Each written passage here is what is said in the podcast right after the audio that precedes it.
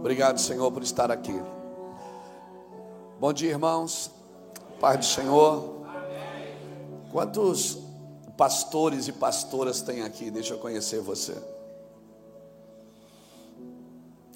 Quantos crentes normal? é, eu estava sentado ali, eu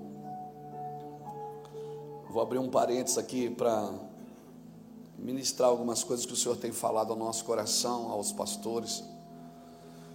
E ontem o Senhor trouxe uma palavra ao nosso coração e eu acredito que nós vamos é, dar continuidade a ela hoje à noite. Mas eu queria abrir um parênteses aqui no meio para falar um pouquinho aos pastores. Amém? Louvado seja Deus. E entender que o que nos trouxe até aqui não é suficiente para nos levar até onde Deus deseja. Eu vejo que nós estamos vivendo um tempo é, de transição. É, agora nós precisamos discernir o que é transitório e o que é eterno, porque nem tudo é transitório. E às vezes nessa nesse bung, nesse calor da transição, a gente acaba transicionando coisas que Deus não quer transicionar. Tem coisas que são fundamentos que Deus não permite que a gente mexa neles. E a minha oração é que Deus pegue você por dentro aqui, amém? Eu sou pastor de igreja também. É, eu acho que eu ainda sou. Lá em Itajaí, nós pastoreamos a mesma igreja há 17, vai para 17 anos. Estou lá no mesmo bairro há 17 anos. Ministério que começou ali cuidando de alguns moradores de rua. E hoje, né, virou uma igreja local e virou uma base apostólica para a nação. E nós estamos lá tentando ficar parecido com Jesus. Esse é o nosso coração, nós queremos ficar parecido com Jesus. Sou casado com a Iraci, vai fazer 30 anos, dia 5 de setembro. Temos quatro filhos e cinco netas. Temos uma tartaruga, uma calopsita e um cachorro. Isso é nosso e as outras coisas nos foram acrescentadas, amém? E nós estamos muito felizes de poder servir a nossa nação e poder andar naquilo que Deus nos chamou para andar. E eu louvo a Deus de ver essa obra, de ver esse trabalho. Ontem nós tivemos um tempo de qualidade com o pastor Domingos e com a sua família e com toda a sua equipe aqui, o funcionamento das coisas muito é, muito precioso você ver uma engrenagem funcionando. E eu acredito que o Senhor está fazendo isso no nosso coração. O Senhor está nos preparando para funcionar melhor.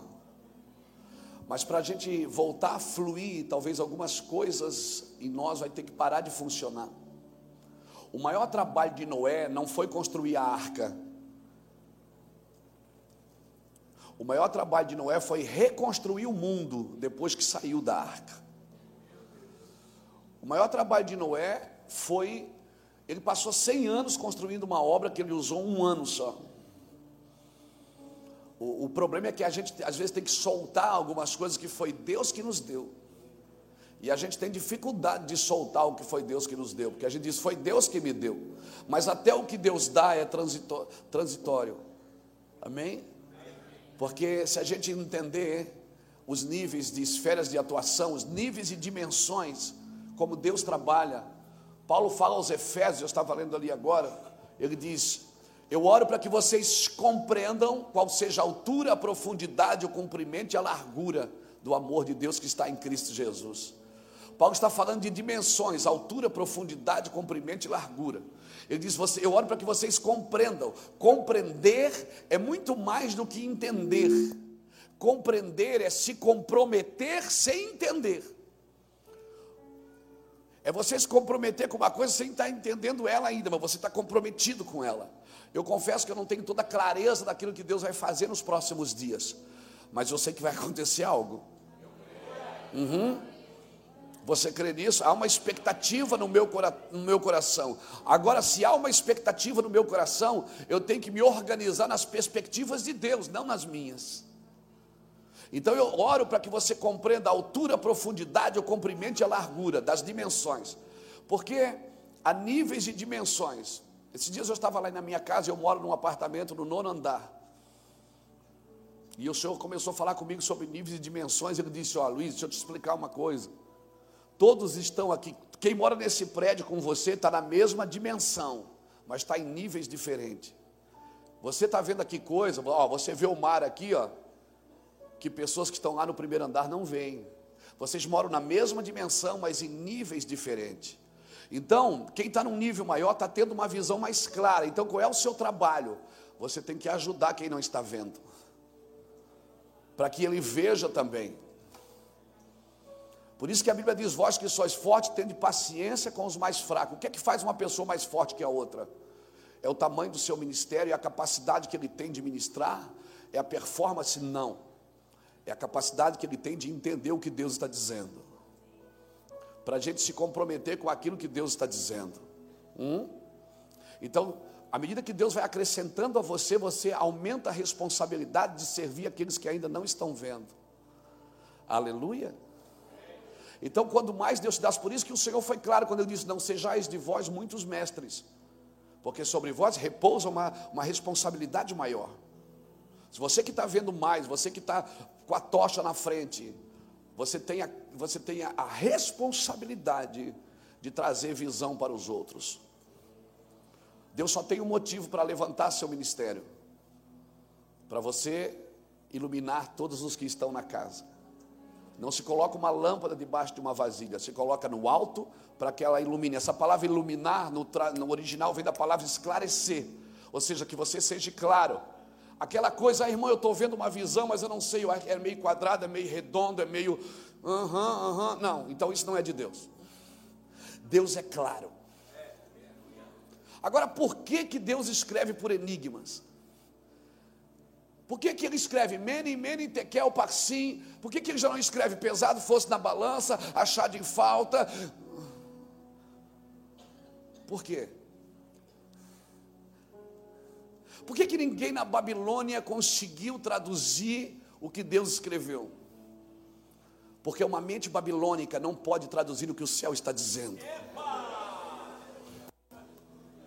Tem que ser alguém que seja íntimo de Deus. Deus escreve por enigmas para ficar com você perto dele. Porque para que você se interesse pelos mistérios de Deus. Quer saber, Deus não é um Deus de mistério, é um Deus de revelação.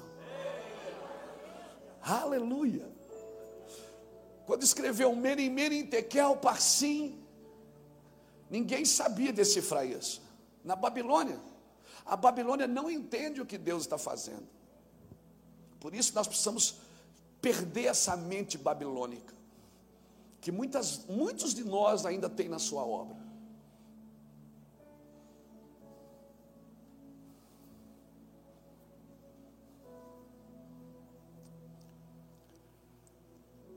Deus nunca me deu autoridade sobre outras pessoas.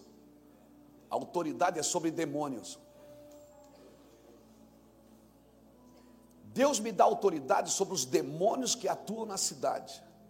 Quem tem autoridade sobre os demônios vai servir as pessoas. Agora, quem quer dominar pessoas vai servir os demônios.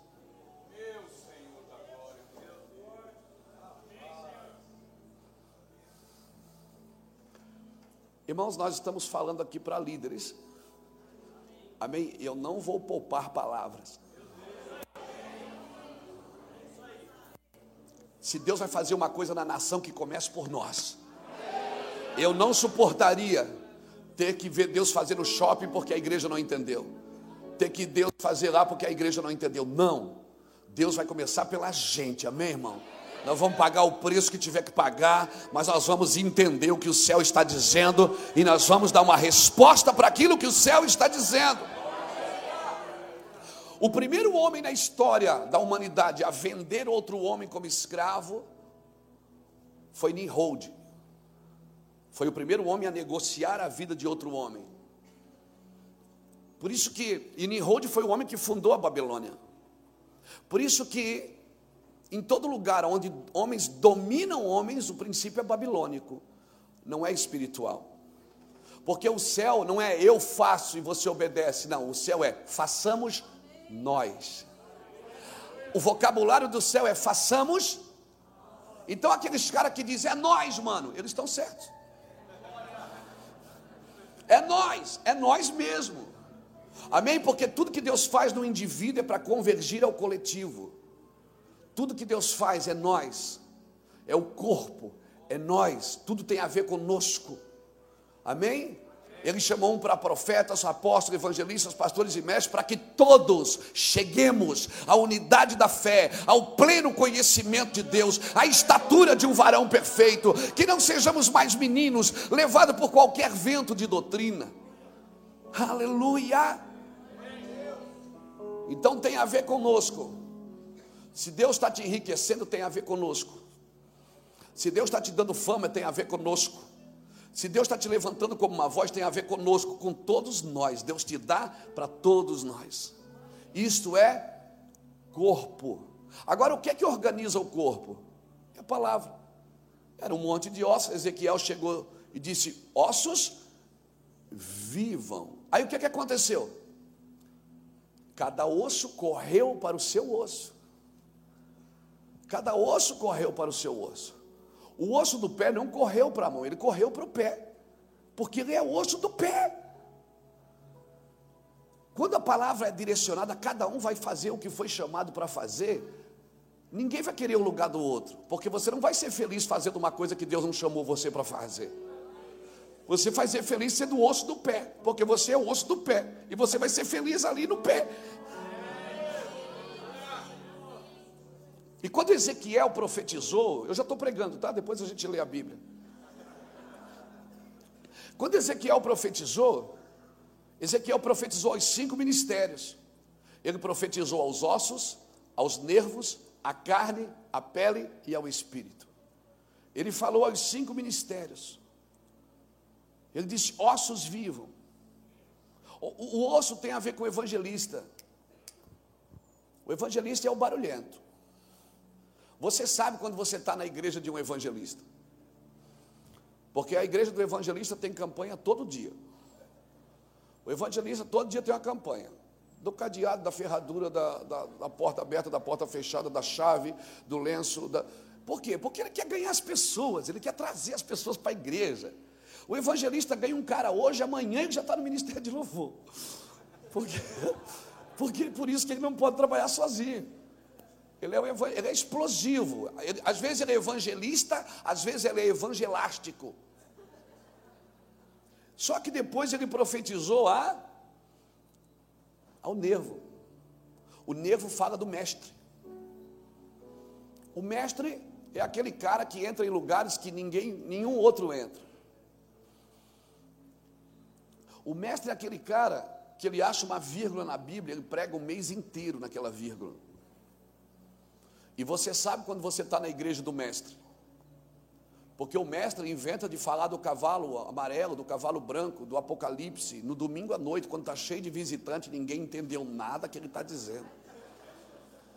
E ele diz, amém, igreja? Todo mundo diz, sim, mas é só para terminar ligeiro. Porque ele acha que está todo mundo entendendo o que ele entendeu. Tem alguma coisa errada com isso? Claro que não, desde que ele não esteja sozinho na igreja. Só que depois ele profetizou a carne, os pastores, porque nós somos o que mais entra na carne. Às vezes de manhã a gente está celebrando um velório, chorando e dizendo: Meu Deus, que dia difícil. À noite, com o mesmo terno, está celebrando um casamento, e dizendo: Que dia abençoada. A gente vai de alfa a ômega, nós somos meio bipolar, irmão. É ou não é? E os mesmos crentes que estavam no velório estão no casamento. Aí ele vê de manhã o pastor chorando e de noite dizendo: Que dia abençoado, esse dia vai ficar marcado. Mas de manhã ele estava chorando. E o pastor não tem medo do diabo. O pastor tem medo de outro pastor.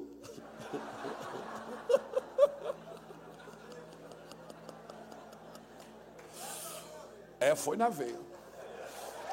O pastor.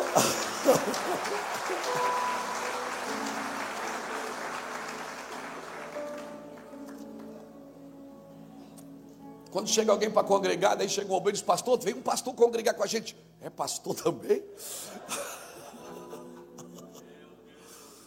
É, é.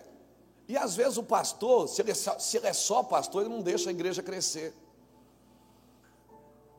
A igreja quer crescer, ele diz: não. Como é precioso, irmão, estar bem junto a ti, juntos lado a lado, andar com Jesus. Vou ficar aqui só nós. Porque quando as coisas saem da mão dele, às vezes ele tem medo. Eu sei que isso não acontece aqui no estado de São Paulo. Eu estou falando lá de Santa Catarina, irmãos. Só que depois ele profetizou a pele. A pele fala do apóstolo. O apóstolo é aquele que cobre as imperfeições do corpo. E você sabe quando você está na igreja de um apóstolo, que você chega e diz, irmãos, eu marquei com o apóstolo, está viajando. Mas ele falou que me atendeu hoje, mas ele foi viajar, precisou. Mas ele não chegou ontem, é, mas já foi de novo.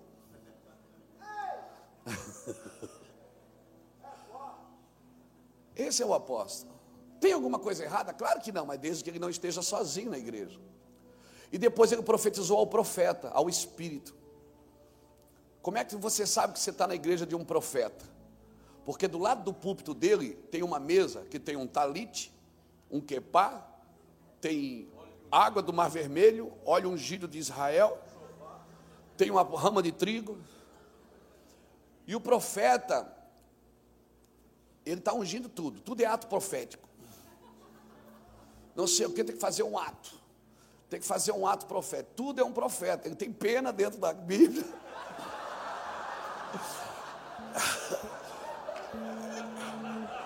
Ele tem folha de árvore. Ele conversa com papagaio. Ele, ele é, uma, é uma coisa terrível. Tem alguma coisa errada com isso? Claro que não, desde que a gente não esteja sozinho. Por isso que a gente precisa estar todos no mesmo lugar. Amém? É a, é a, pequena mão, do tamanho da mão de um homem, a pequena nuvem, do tamanho da mão do homem, que Elias viu. E se o Senhor diz que está levantando o profeta Elias nos últimos dias, nós precisamos orar até, nós precisamos orar como Elias orava, com a cabeça no meio dos joelhos, a posição de parir o ministério, a posição que as mulheres hebreias pariam seus filhos, foi isso que Elias orou, desse jeito, era assim que as mulheres hebreias pariam seus filhos. Elias estava gerando uma chuva.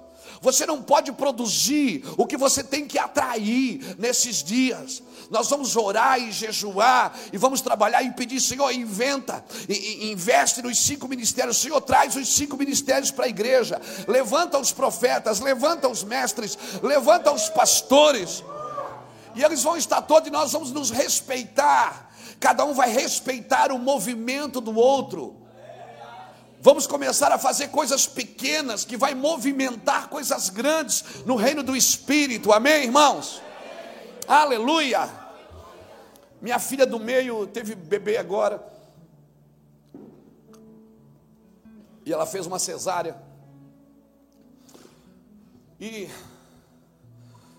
eu estava pensando nisso porque depois que ela fez a cesárea,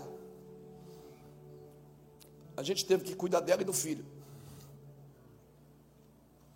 E, e, muitas coisas nós precisamos entender isso como igreja, porque a mulher na Bíblia representa a igreja, ok? Sempre que você vê a mulher, procura, procura simbolizar a igreja, que você vai ter grandes mensagens ali. A Bíblia não é um livro de história, é um livro de realidades. Então, antigamente, Hoje as pessoas elas conseguem marcar o seu parto para fazer a cesárea e isso as isenta da dor. Você consegue parir um filho sem dor. Só que no outro dia a mãe também está doente, a mãe também precisa de cuidados. Então a mãe e o filho precisam de cuidados. Isso às vezes eu penso que a gente tem, faz, tem feito isso com a igreja. A gente está querendo isentar a igreja da dor. Quando a Bíblia diz que Jesus aprendeu a obediência por aquilo que sofreu. E as nossas campanhas hoje são para de sofrer. Nós tiramos, estamos tirando o único, o único benefício que nós temos de aprender a obediência por aquilo que sofremos, por aquilo que reagimos, a forma que reagimos às situações. Então foi interessante que a minha filha ganhou neném e foi para casa. Agora a gente precisava lá cuidar dela também, cuidar do filho e dela. Agora no parto normal, não. No parto normal, a mulher grita ali na hora do parto e chora e grita e chama a mãe, dá soco e grita e tal. Nasceu o filho. No outro dia, ela pega o filho no colo e vai para casa cuidar do seu filho. Então, por favor, irmão, é melhor gerar com dor agora e estar tá saudável depois para cuidar do que foi gerado. É muito melhor a gente gerar com dor agora. Então, é bom ser afligido para que eu aprenda a guardar os teus decretos, Senhor. Não tira da igreja a dor, não tira o sofrimento, não tira. Nós temos que aprender a trabalhar no benefício disso. Nós temos que aprender a tirar, a tirar coisas que Deus mandou a gente tirar e deixar as coisas que Deus mandou a gente deixar, porque essas coisas estão preparando a igreja. Estamos nos tornando uma igreja saudável, irmãos. Aleluia! Estamos nos tornando uma igreja saudável. Eu louvo a Deus por isso. Então, querido, o que nos trouxe até aqui não é mais suficiente para nos levar até onde precisamos ir. Talvez alguns de nós, recentemente o Senhor falou comigo, é, entregue a sua agenda. Se você me der a sua agenda, eu te dou uma missão. Hoje eu me movo por uma missão. Às vezes, enquanto eu marco alguns eventos, um mês antes eu digo, oh, cara, Deus falou comigo, eu não posso ir aí agora. Eu tenho que fazer outra coisa. Não, mas é, eu já comprei a passagem, então pega o dinheiro. Eu não posso. Eu tenho que fazer outra coisa, o que Deus mandou eu fazer. Então nós precisamos nos mover de acordo com aquilo que as, com as diretivas do céu, querido. Nos próximos dias, pastores e líderes que estão aqui, é, eu não sou louco de bater na igreja, eu sou pastor de igreja. Às vezes as pessoas dizem, porque me entendem errado o que eu estou dizendo. Às vezes as pessoas dizem, ah, Luiz, onde passa só causa rebeldia. Não, eu causo a libertação, não é a rebeldia. Eu também sou pastor de igreja há 17 anos, da mesma igreja. Os meus pastores ainda estão comigo, os mesmos que começaram há 17 anos atrás, eles são os mesmos. São os mesmos que estão agrudados comigo, são meus amigos de infância. Tudo ex alguma coisa. Se fizer um histórico ali, vai tudo preso, irmão. É um negócio terrível. Então, nesses dias, a gente não vai bater na igreja. E não são dias de matar Saul. Saul morre sozinho pela própria espada.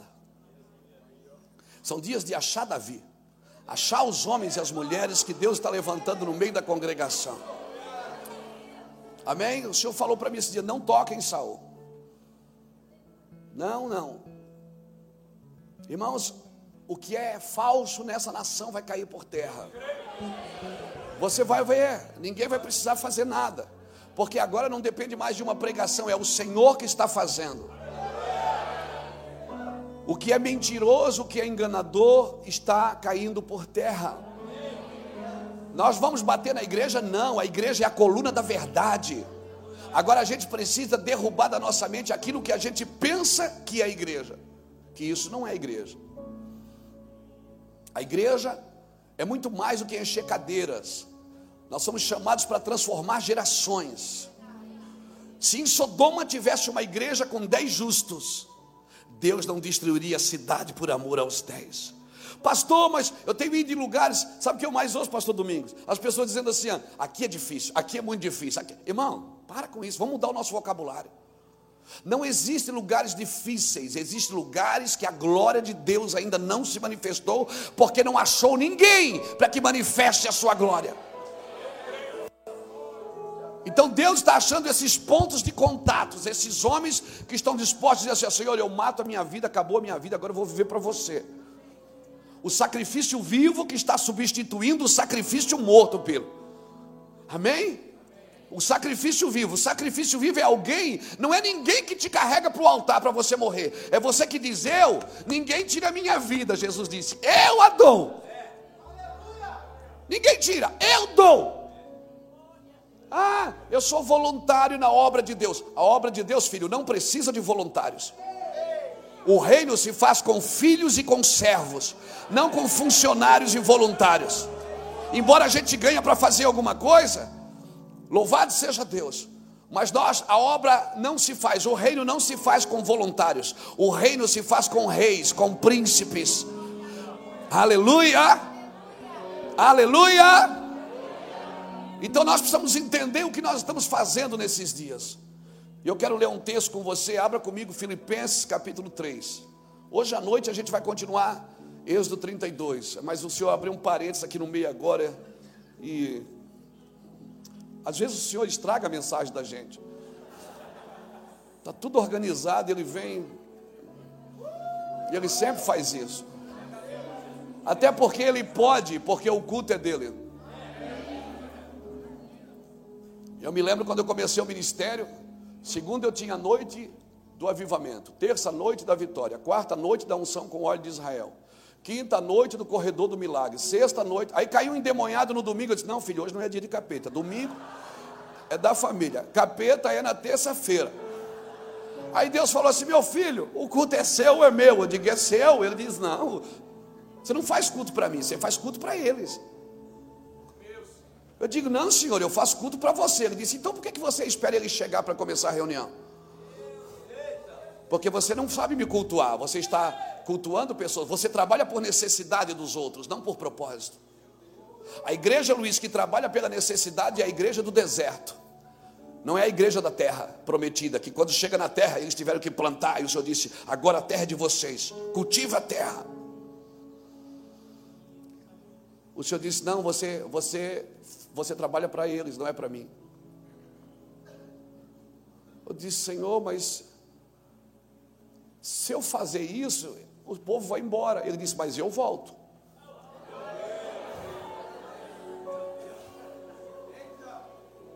E aí eu comecei a falar sobre reino de Deus.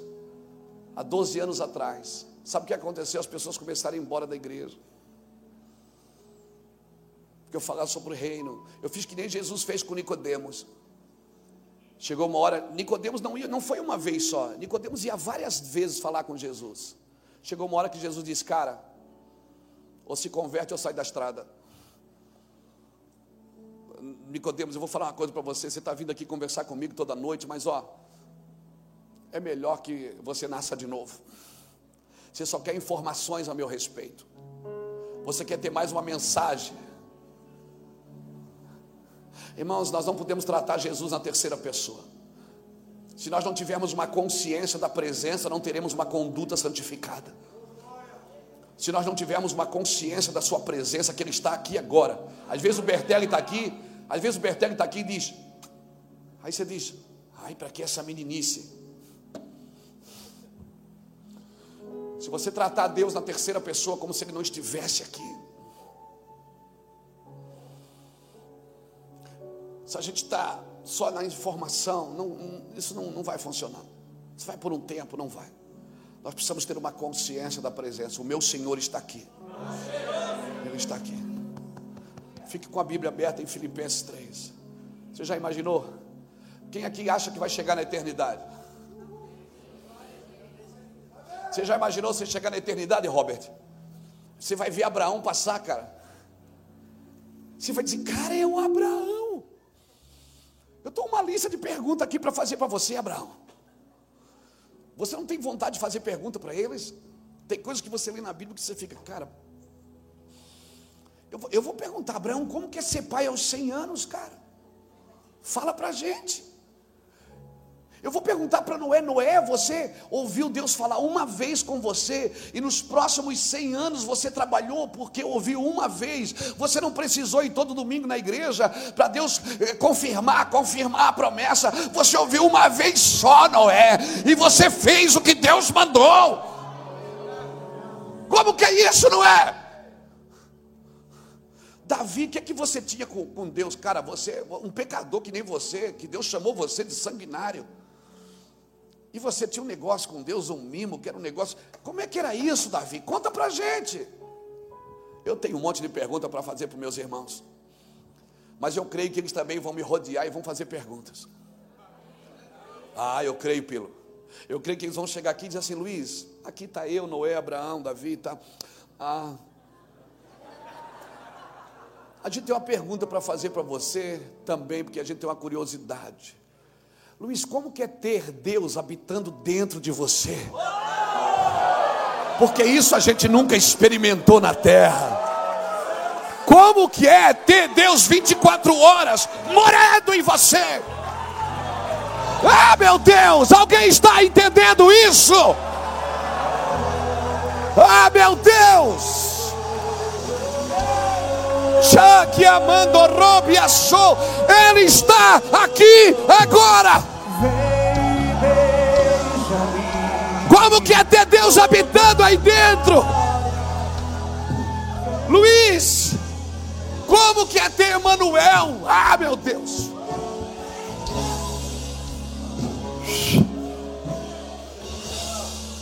Como que é você olhar aqui para fora, ver tudo destruído, e você olhar para dentro, ver tudo sem ter acontecido, você ter a profecia na mão, Luiz.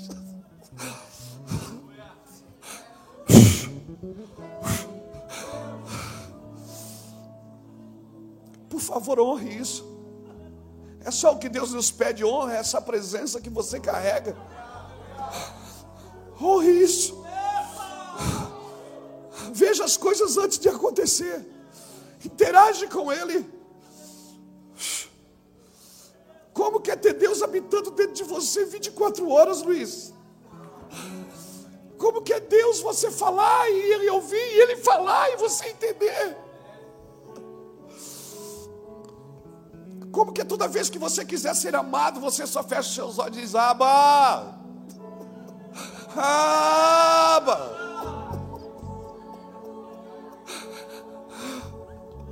Como quer ser liberto de rejeições, de frustrações, pelo simples fato de se sentir amado?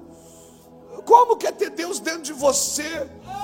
Isso nós nunca experimentamos, Luiz. Nós tivemos Deus sobre nós, mas nunca tivemos em nós. É só isso que o Senhor quer que a igreja honre. É só isso, nós não precisamos de mais nada, Jesus é suficiente. Até as estratégias que Deus nos dá para que a nossa igreja cresça. Eu sou um homem de muitas estratégias, eu ando nas nações, eu vejo uma coisa, eu digo, eu vou fazer isso. Eu, eu, eu, eu sou um homem de estratégia, de planejamento. Eu sou extremamente organizado com as minhas coisas. Mas até de vez em quando ele vem e chuta tudo. E diz, cara, você está me atrapalhando.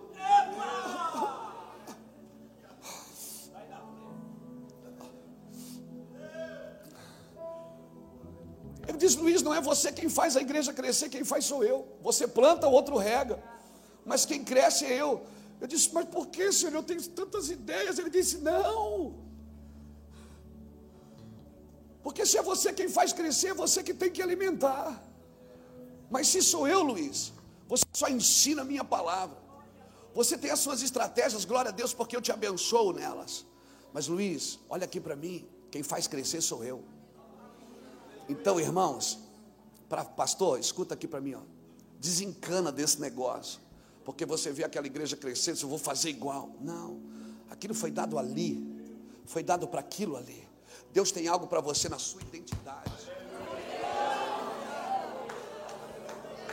Escute, por que que Jacó, por que que Jacó abraçou o anjo o anjo disse, como é teu nome? Ah, vai ver que não sabe como é o nome. Para que que o céu pergunta quem é você? Adão, Deus entra no jardim, Adão já tinha caído. E Deus entra, Adão, cadê você? Eu vim aqui só para te ver. E Deus sabia onde Adão estava. Então, para que, que ele pergunta? Se ele sabe aonde você está. Quando Deus te chama pelo nome, não é porque Ele não sabe quem você é, é você que não sabe quem você é. É você que não sabe aonde você está.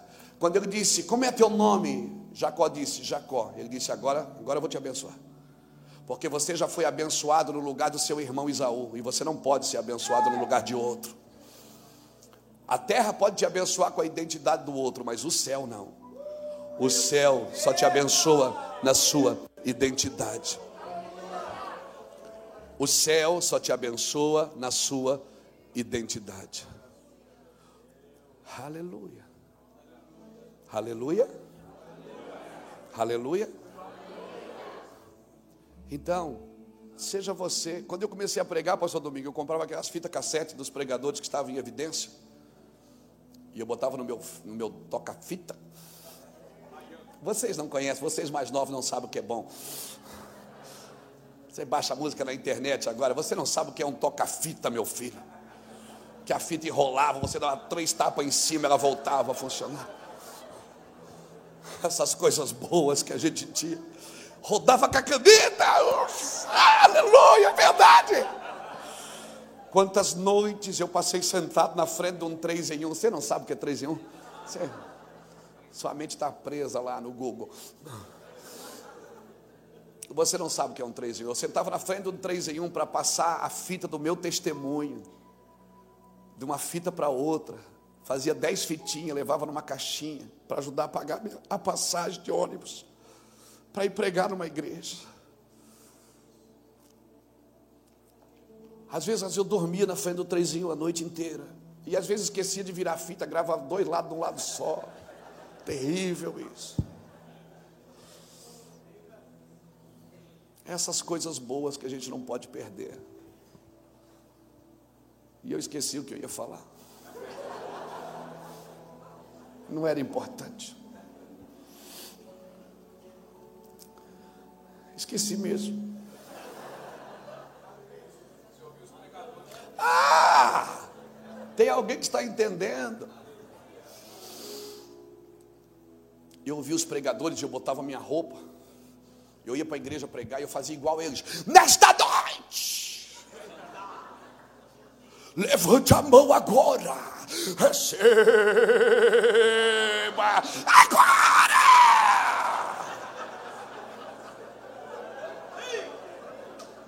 Porque eu vi aquilo, eu digo, é isso. É isso. E eu ia para a igreja, tinha um irmão lá, terrível. Ele dizia, irmão, você já foi cheio do Espírito? Eu digo, não. Ele disse, claro, irmão, tem que orar. Irmão, tem que orar, irmão. Eu oro, oro até hoje, né? Mas eu orava. Ele disse, ó, e o irmão pede, Senhor, me usa, me usa, me usa, me usa, me usa. E eu ficava lá, me usa, me usa, me usa, me usa, me usa, me usa, me usa, me usa. Eu cansava os maxilares. Até um dia que Deus falou assim: Eu só posso te usar se você não me usar. Se você não me usa, eu te uso. Aí eu encontrava o irmão na igreja e disse: Daí foi cheio? Eu digo: Não. Ele disse: Claro, irmão não jejua. Tem que jejuar. Então eu jejuava e orava agora. Jejuava e orava. Aí eu encontrava ele na igreja e disse: Daí, irmão Luiz? Eu digo: hum. Ele disse, claro, o irmão não vai no monte, tem que ir no monte. E eu ia para o monte. Os pernilongos quase me carregavam para o inferno. E eu estou lá no monte, enrolado numa lona, orando, jejuando, tomando água numa garrafa comendo um pão de casa. Nada disso anulei, tudo serviu. E serve até hoje. Aí eu encontrava ele, eu já estava desviando dele na igreja, irmão. Eu via ele, eu dizia, Ih, meu Deus, aquele irmão xarope. E ele ficava, daí, irmão Luiz, já, já. Eu digo, não, irmão, ainda não. Ele diz, claro, irmão, não dizima. Irmão, eu fiz tudo que a, que a religião me pediu. Eu fiz tudo. Passou três meses, eu ainda não estava cheio. Um dia eu estou na minha casa, sentado no chão, chorando, dizendo, Deus, eu só queria ser cheio. E quando eu levantei as mãos, ele veio. Ele entrou e ele tomou minha a minha boca, tomou minha voz. Eu vi quando entrou um anjo na sala assim, enfiou um rolo dentro da minha boca. Uma luz, colocou uma luz azul nas minhas mãos. Uma fluorescente azul que eu apertei. Saiu óleo. E eu comecei a orar em línguas. E aí o Senhor disse: Sabe qual é o seu problema? É que você quer me merecer. Eu não venho porque você merece, eu venho porque você precisa. Enquanto você acha que pode fazer alguma coisa para que eu venha, a sua fé está firmada no meu poder, não no meu amor. Quando você firma a sua fé no meu poder, Luiz, e eu não faço o que você está pedindo, você frustra. Mas quando você firma minha fé no meu, a sua fé no meu amor, mesmo que eu não faça o que você está pedindo, você sabe que a minha decisão é a melhor. E a minha decisão não vai frustrar você, ela sempre vai empurrar você para mais perto de mim. Gálatas diz que a fé opera pelo amor. Abra Filipenses comigo, irmão. A gente precisa pregar o Evangelho.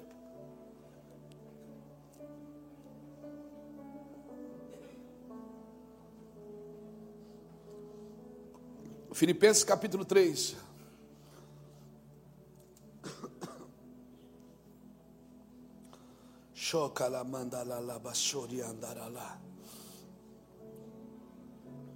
Filipenses capítulo 3. Diz assim: Quanto ao mais, irmãos meus, regozijai-vos no Senhor. Eu não me aborreço de vos escrever as mesmas coisas, porque isto é segurança para vós. Acautelai-vos dos cães, acautelai-vos dos maus obreiros, acautelai-vos da falsa circuncisão, pois a circuncisão somos nós que servimos a Deus em espírito e nos gloriamos em Cristo Jesus e não confiamos na carne. Ainda que eu também poderia confiar na carne, se algum outro pensa que pode confiar na carne, eu ainda mais. Fui circuncidado ao oitavo dia, da linhagem de Israel, da tribo de Benjamim, hebreu de hebreu, segundo a lei, fariseu, segundo o zelo, perseguidor da igreja, segundo a justiça que há na lei irrepreensível. Mas o que para mim era lucro, considerei perda por causa de Cristo. E na verdade também também tenho por perda todas as coisas pela excelência do conhecimento de Cristo Jesus, meu Senhor, por quem sofri perdas de todas estas coisas e as considero como refúgio para que eu possa ganhar a Cristo. E seja achado nele, não tendo justiça própria que vem da lei, mas que vem pela fé em Cristo, a saber, a justiça que vem de Deus pela fé, eu desejo conhecê-lo. Desejo conhecer a comunhão dos seus sofrimentos e o poder da sua ressurreição. Como formando-me com ele na sua morte, para ver se de alguma maneira eu posso chegar à ressurreição dentre os mortos. Amém, irmãos? Obrigado, Senhor, pela tua palavra. Quando Paulo escreve aos Filipenses, segundo alguns teólogos, Filipenses é a última carta de Paulo. E se é a última carta de Paulo, se eles estão certos, é a carta dos últimos dias de Paulo. E os últimos dias de Paulo foram dias terríveis. Paulo sabia que ia morrer. Paulo já estava determinado à sua morte. E se Filipenses é uma das últimas cartas de Paulo, como diz a teologia, teologicamente também ela é conhecida como a carta da alegria. Porque você vai ver muitas vezes Paulo dizendo em Filipenses: regozijai-vos no Senhor. Obrigado, querido. Regozijai-vos no Senhor. Regozijai-vos no Senhor. Outra vez digo: alegrai-vos comigo no Senhor. O cara está preso, quase morrendo e dizendo: alegrai-vos comigo no Senhor. E ainda pior, ser de meus imitadores, como eu sou de Cristo. E se é a última carta mesmo, como a teologia afirma, Paulo já tinha ido ao terceiro céu, já tinha tido visões inefáveis, já tinha tido, meu Deus, coisas que, ah, segundo ele, não era nem digno de falar. E ele ainda termina esse capítulo dizendo: Eu desejo conhecê-lo. Eu desejo conhecê-lo. Então nós precisamos de uma mente de conclusão, não de iniciação. Você não glorifica Deus quando começa, glorifica quando termina. Jesus em João 17, ele diz ao, Pai: Pai, te glorifiquei na terra, concluindo a obra que tu me deste para fazer. Agora glorifica também teu filho com a glória que eu tinha contigo antes da fundação do mundo. Um jovem rico chega para Jesus e diz assim: Bom mestre, Jesus, antes de responder, já diz: Por que me chamas de bom? Bom é só um, meu Pai que está no céu. Por que, que Jesus não se deixou chamar de bom? Porque Jesus ainda não tinha chego na cruz. E na concepção de Deus, bom mesmo é o que termina bem, não é o que começa bem. Para Deus, o que é bom é aquilo que termina corretamente. Por isso que quando Deus criava alguma coisa, nos seis dias, nos cinco dias que Deus criou o mundo, no sexto criou o homem, no final do dia Deus dizia que e viu Deus que era. Quando é que Deus dizia que era bom? No começo do dia ou no final do dia? No final do dia, quando Deus dizia e viu Deus que era bom. Por que, que Jesus não se deixou chamar de bom? Porque ele ainda não tinha terminado a sua obra. Então o que eu aprendo aqui, ninguém é bom e ninguém é ruim até que termine. Eu já vi muita coisa boa ficar ruim, e já vi muita coisa ruim ficar boa. Porque não sou eu que defino quem é trigo, quem é joio, não sou eu que defino quem é bom e quem é ruim. Quem define é o Senhor. Por isso que eu acredito nas pessoas. Por isso que eu invisto em pessoas. Por quê? Porque para mim ninguém é bom e ninguém é ruim. Até que termine. Não sou eu que decido que prateleiras elas vão ficar. O meu trabalho é investir. Paulo diz: Olha, a ninguém conheceis segundo a carne. Quando você olha para uma pessoa e você vê os defeitos dela primeiro do que aquilo que Deus está vendo, certamente nós não vamos servi-la, não vamos, vamos tornar inútil a comunhão. Mas, quando nós olhamos para a pessoa e não vimos segundo a carne, Paulo disse: quando eu fui chamado, eu não consultei a carne. Tem coisas que, se você consulta a carne, você não faz para Deus. Aleluia. Aleluia. Aleluia. Olha para você, você foi um chamado por Deus. Faz as contas, vê se você estaria no lugar que você está hoje, se Deus não tivesse colocado a mão em você. Eu estava no monte orando algum tempo atrás, faz uns 10 anos. Estava, isso aconteceu faz uns 10 anos, eu estava com um menino orando, assim, com alguns jovens. E aí, um jovem daquele veio assim de gatinho, assim, no, no escuro, bateu em mim e disse, ô pastor, ora por mim. Eu digo, oro. Eu, eu sempre gosto de saber por que, que eu estou orando. Ele disse, eu queria um ministério. Eu queria que o senhor me chamasse assim um ministério. Eu disse, você sabe o que é o um ministério? Ele disse, é que vocês fazem, não é pregar, viajar, abrir igreja, obra social, não é isso? Eu digo, não, filho, isso não é ministério, essa é a parte boa. Ele disse: O que é ministério? Eu disse: Como é que você está pedindo uma coisa que você não sabe o que é? Ministério, filho, escreve aí, é uma chamada incrível. Claro, na ocasião não deu para escrever, estava escuro. Escreve aí, é uma chamada incrível. Isso é um ministério. Dado a uma pessoa inadequada para fazer algo impossível por um tempo indeterminado e sem o dinheiro suficiente. Isso é ministério. Quando Deus te chama, você nunca vai estar pronto para aquilo que Deus te chamou. Porque se você estiver pronto, então não foi Deus que te chamou. Você foi preparado para fazer o que você quer e não o que Deus deseja. Se eu perguntasse aqui para você o que é mais espiritual, ser pastor ou ser empresário? Talvez você me diria, é ser pastor, porque pastor cuida da igreja. E eu pergunto, quem te deu essa empresa? Quem te deu essa empresa, irmão? Foi Deus. Tudo que Deus dá é espiritual.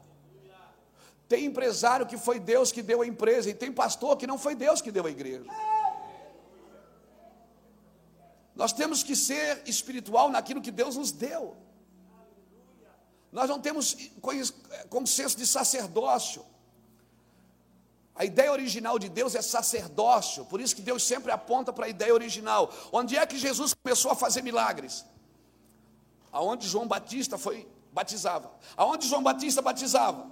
Aonde Elias foi arrebatado. Aonde Elias foi arrebatado? Aonde os sacerdotes pisaram o pé para abrir o Jordão. Portais que ficaram abertos, mas todos apontam para o mesmo lugar para a ideia original de Deus. Deus sempre tem uma ideia original. Lembra de ontem que eu falei do plano original? Os planos adicionais de Deus são para nos levar para a ideia original. A ideia original é essa.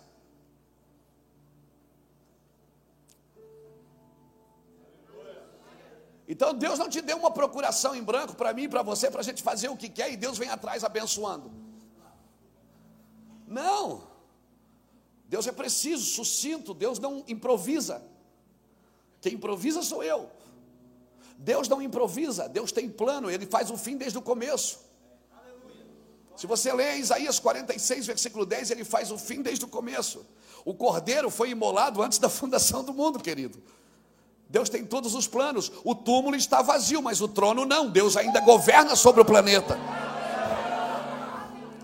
Deus ainda governa sobre todos nós. E Paulo aqui está falando em Filipenses, ele disse: Olha, eu não me preocupo de ter que falar para vocês a mesma coisa. Esses dias lá no meu van, eu estava pregando uma mensagem, aí uma, um, um, uma irmã me chamou e disse assim: Uma senhora já, eu tive que ter todo cuidado, né? E disse: Ô pastor, essa mensagem o senhor já pregou faz uns 10 anos, não faz? Eu digo: Faz. Ela disse: É, eu percebo que de vez em quando o senhor percebe, o senhor, o senhor repete a mensagem. Aí eu digo, é, de vez em quando eu tenho que repetir. Ela diz, por que, que o senhor repete? Eu digo, porque vocês repetem o pecado. E cada vez que se repete o pecado, tem que se repetir a mensagem. Não é criar uma mensagem nova. Porque Jesus pregou uma coisa só: arrependei-vos. Nós temos que estar sempre pregando a mesma coisa. Paulo disse: Olha, eu não me preocupo de falar para vocês a mesma coisa. Quer ver que hoje nós estamos tendo que doutrinar a igreja, que nós já evangelizamos. Hoje o meu trabalho tem sido pregar na igreja, doutrinar a igreja, que nós já evangelizamos. Nós, os crentes, estamos nos convertendo.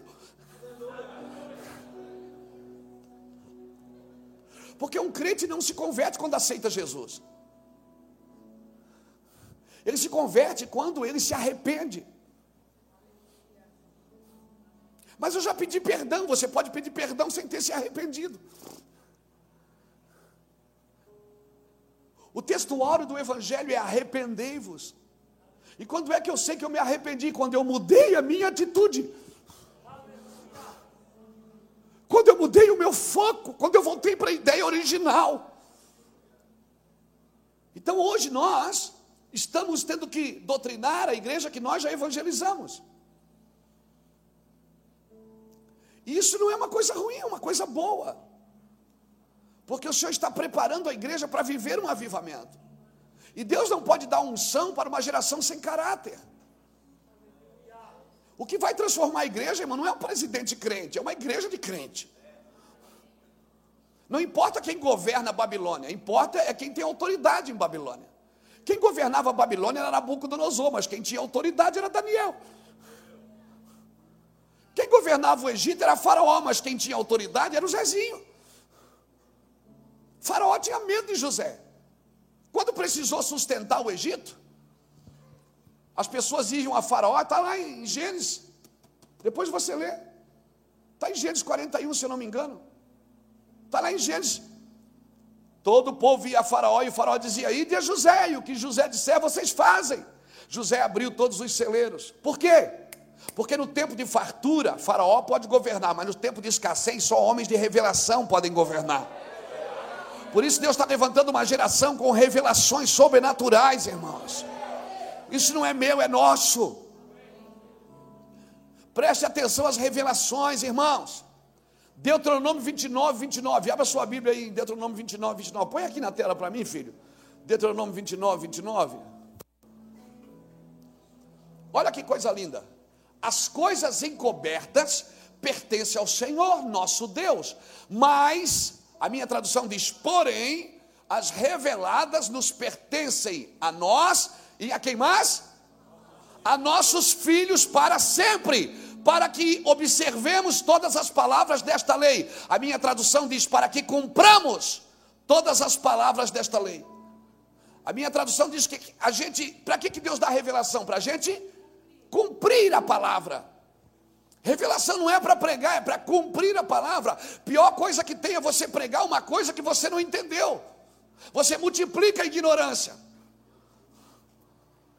Nós precisamos entender e dizer: crie, por isso falei. Provai e vede que o Senhor é bom. Eu tenho que provar, eu tenho que degustar disso a bondade, o amor e o evangelho, eu tenho que provar, tem que ser algo fluido da minha vida, não funcional. Não adianta eu funcionar se eu não fluir. Então muitas vezes eu vou ter que parar de funcionar para voltar a fluir. Aleluia! Deixa aqui, querido. As coisas encobertas pertencem ao Senhor. Agora Deus não esconde de nós. Deus esconde para nós. Deus não dá revelação antes do tempo. Por isso você não pode anular o que aconteceu até aqui. É, porque agora Deus está levantando uma nova geração. Deus não quer levantar uma nova geração. Deus quer levantar uma próxima geração. Se Deus tem que levantar uma nova geração, é porque a geração anterior falhou. Deus não é Deus de nova, é Deus de próxima. Por isso que quando ele se apresentava, ele dizia: Sou Deus de teu pai Abraão, Isaac e Jacó. Sou Deus geracional. Ele é a próxima. Nós estamos aqui numa corrida de bastão. Eu tenho 50 anos. Eu, eu não trabalho mais para mim. Eu estou trabalhando para os meus filhos, para minhas netas, para vocês que têm menos de 30. Eu estou trabalhando para você entrar nesse ambiente. Eu quero asfaltar uma rua para você andar nela. Eu estou cumprindo uma palavra para que você seja abençoado. O meu bisavô era crente. O meu bisavô tinha uma fazenda. O meu avô tinha uma chácara. O meu pai tinha uma horta. E eu tenho um abridor de lata. As coisas vêm funcionais. Amém? Elas vão acelerando. Só que elas estão acelerando, mas elas não podem perder a essência. Nós muitas vezes, no bung da aceleração, vamos perdendo a essência, a intimidade com Cristo, o deguste. Aleluia, o evangelho você tem que degustar, você tem que sentar na mesa e comer. Então, quando alguém diz que foi num bosque, pegou uma folha, ficou cheirando, ficou, parece que para nós é assustador isso, porque nós estamos funcionando. Só funcionar não adianta, uma hora acaba o óleo, a engrenagem pifa. Nós temos que fluir. Fluir a partir de uma essência.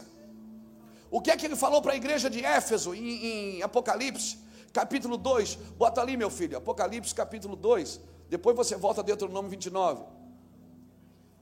Ao anjo da igreja em Éfeso escreva estas, estas palavras daquele que tem as sete estrelas e que na sua mão direita e anda entre o candeeiro de ouro.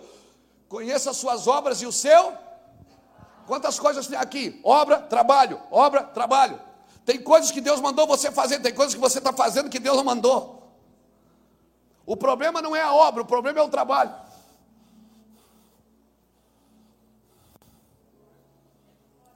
Nós temos que cuidar para o trabalho não nos roubar da obra.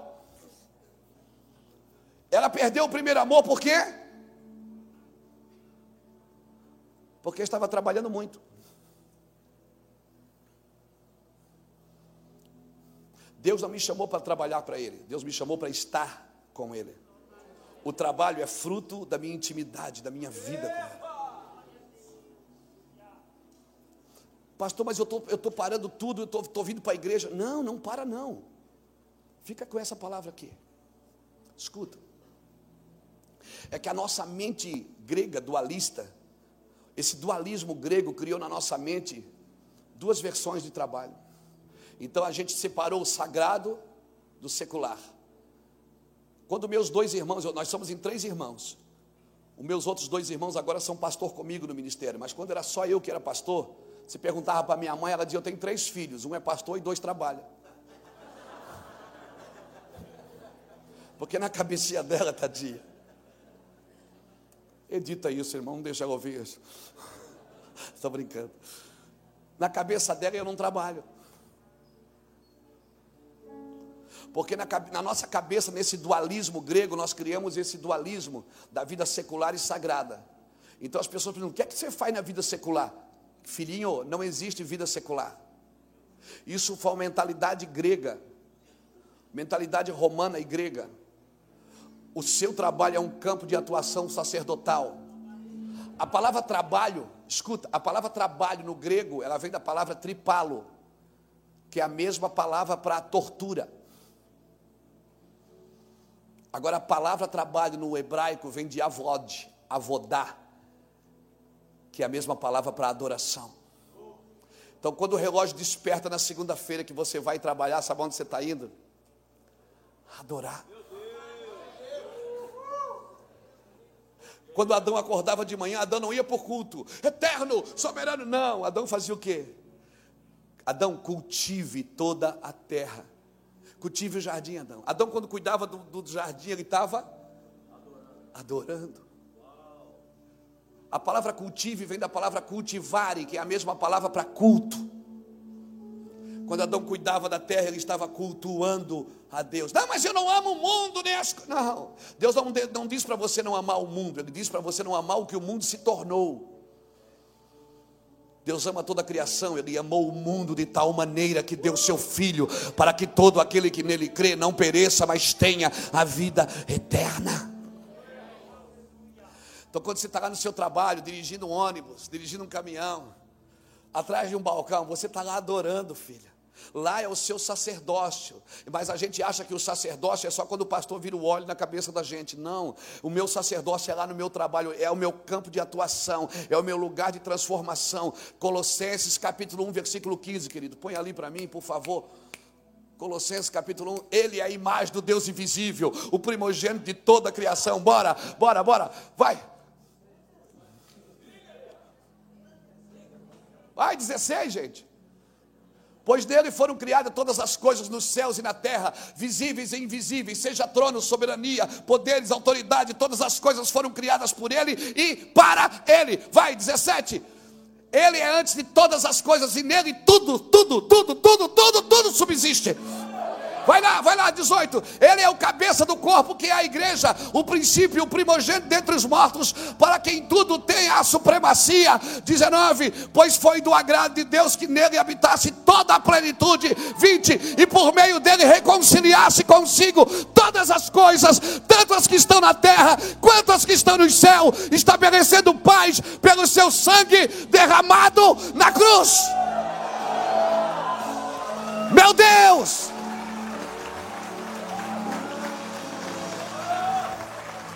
Sabe qual é a palavra que mais você vai ler aqui? Todas as coisas, todas as coisas, todas as coisas, todas as coisas. Deus te chamou para remir todas as coisas, não foi só para vir para a igreja. Ele chamou para você vir na igreja no domingo, para ser a igreja na semana. Ser a igreja lá no comércio, na indústria. Será você, você é enfermeiro. Hoje a gente reclama. Ah, obrigado, Espírito Santo. A gente reclama da educação. A educação do país está destruída. Mas quantas pessoas receberam um chamado para ser professor e foram fazer outra coisa porque dava mais dinheiro?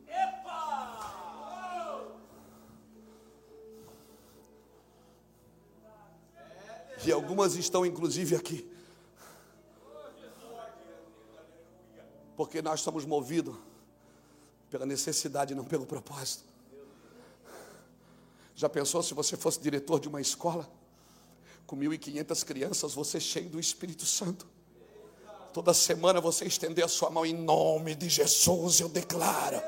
1.500 profetas, 1.500 empresários.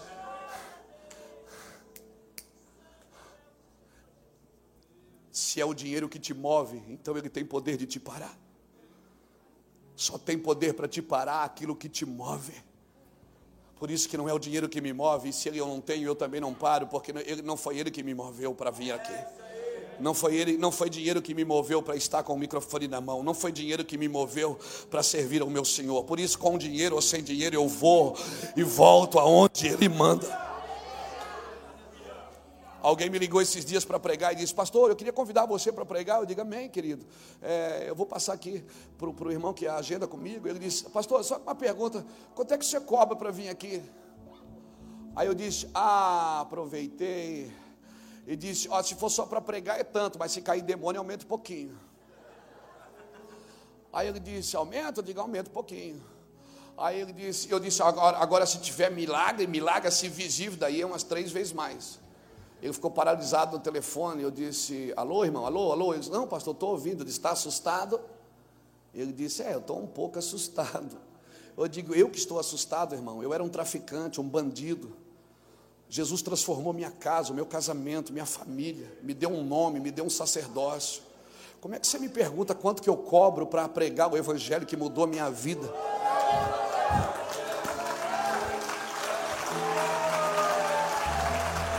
Aí sabe o que ele me disse?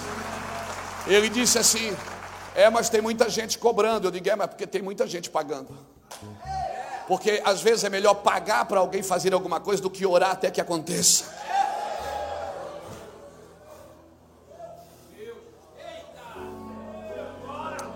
O Senhor vai acabar com essa baderna na sua igreja no Brasil, em nome de Jesus. O Senhor vai botar a mão na sua igreja no Brasil porque Ele é o dono da igreja. Deus não deu a igreja para nós, pastores, Deus nos dá para a igreja. Deus não deu a igreja para nós, Ele nos dá para a igreja. Nós somos dados para a igreja, para servir ao Senhor. Aleluia.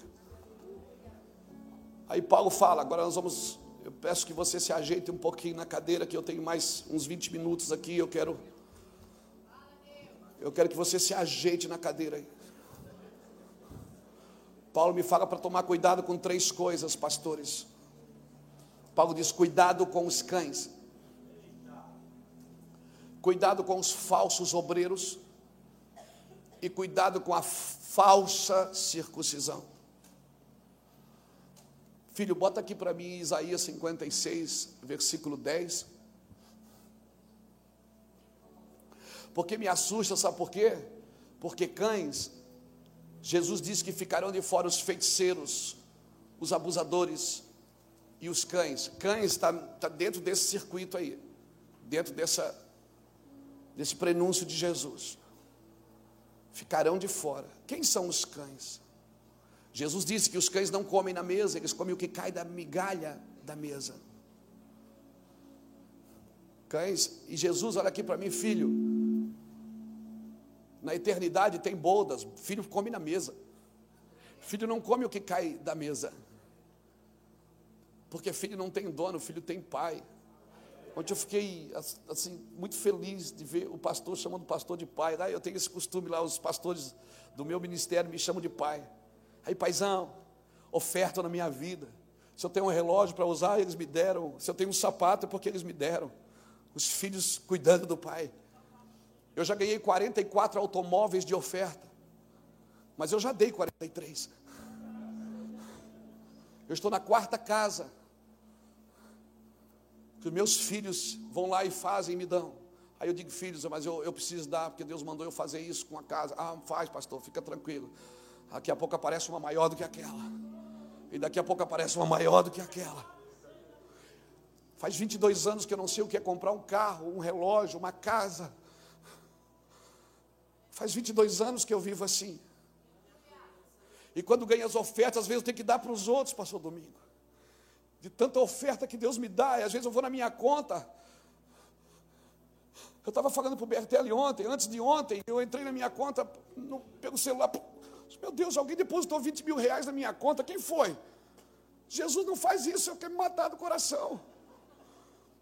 Ele disse, mas esse dinheiro você vai usar para isso, para isso, para aquilo, para aquilo. Na mesma hora ele já disse: faz um cheque de cinco, dá para aquele lá. Faz. Você não é um pedinte, pastor, você é um provedor.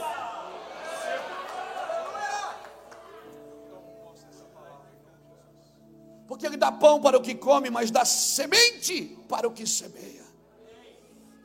Nós somos provedores. Um dia Deus falou para mim: Você quer ser, você quer ser um pedinte ou um provedor? Eu disse: Eu quero ser um provedor. Ele disse: Então nunca olhe para as pessoas esperando delas receber alguma coisa. Toda nação que eu vou pregar, eu mesmo compro a minha passagem, para não comprometer o que eu vou dizer. É assim que eu vivo. Deus me, eu não estou dizendo que isso é para você, eu estou dizendo que eu vivo assim. Você tem que obedecer como Deus te chamou para viver. Deus não me permitiu, Deus não me chamou para ganhar dinheiro. Ele chamou vocês para dar o dinheiro para nós fazer, não é, pastor? Deus não me chamou, eu sei fazer negócio. Tem uns irmãos na igreja que às vezes parece um negócio, pastor, não quer entrar com a gente, eu digo, dá uma coceira, irmão. Eu sei que eu vou ganhar porque eu sou bom nisso. E o Senhor diz: Não, eu não te chamei para isso. Eu chamei ele para ganhar dinheiro, ele vai dar o dinheiro para você, fica tranquilo. Mas não peça para ele, deixa que ele faça isso. Peça para mim, eu sou o teu Deus. Paulo diz: cuidado, nos últimos dias, cuidado. Paulo está morrendo, está dizendo: cuidado, que isso vai acontecer. Paulo diz: cuidado com os cães. Quem são os cães? A sentinela de Israel estão cegas e não têm conhecimento, todas elas são como cães mudos, incapazes de latir deitam-se e sonham, só querem dormir. Versículo 11. E são cães devoradores, insaciáveis, são pastores sem entendimento. Todos seguem seu próprio caminho, cada um procura vantagem própria. Quando Jesus falou dos cães, sabe de que ele está falando? De pastores gananciosos, de pessoas que só pensam no seu umbigo, que não estão pensando nas pessoas, que não estão pensando na cidade, que não estão pensando nas nações. Pastores gananciosos, Deus está falando para a gente. Alguém pode dar um aleluia, um amém? Eu estou aí com você, meu amigo. Eu sou pastor também de uma igreja. O Senhor está dizendo, pastores gananciosos, que não sabem ladrar, cães imundos. Irmãos, lembra da parábola do rico e do Lázaro, em Lucas 16? Lembra? O rico está dentro de casa, quem é que estava na porta deitado? Quem é que lambia as feridas dele?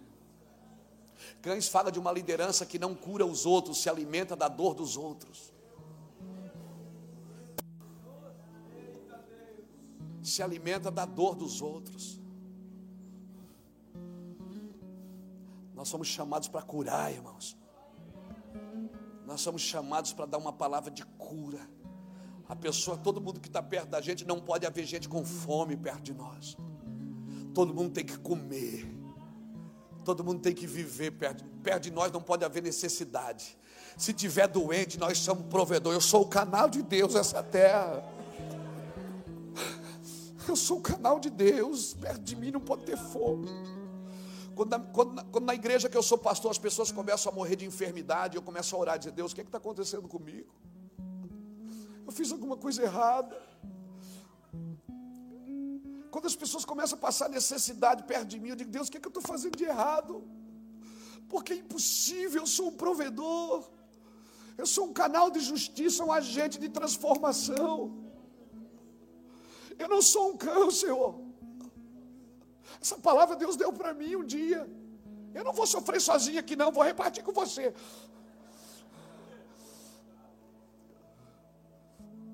Ele falou a meu respeito quando ele falou disso.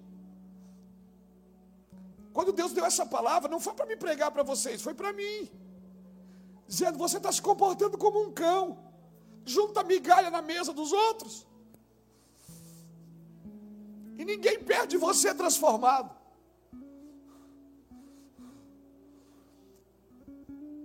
Para de lamber a ferida dos outros, irmãos. Você está aqui para curar. Você lembra quando Jezabel foi empurrada pelos eunucos, quem comeu a carne dela?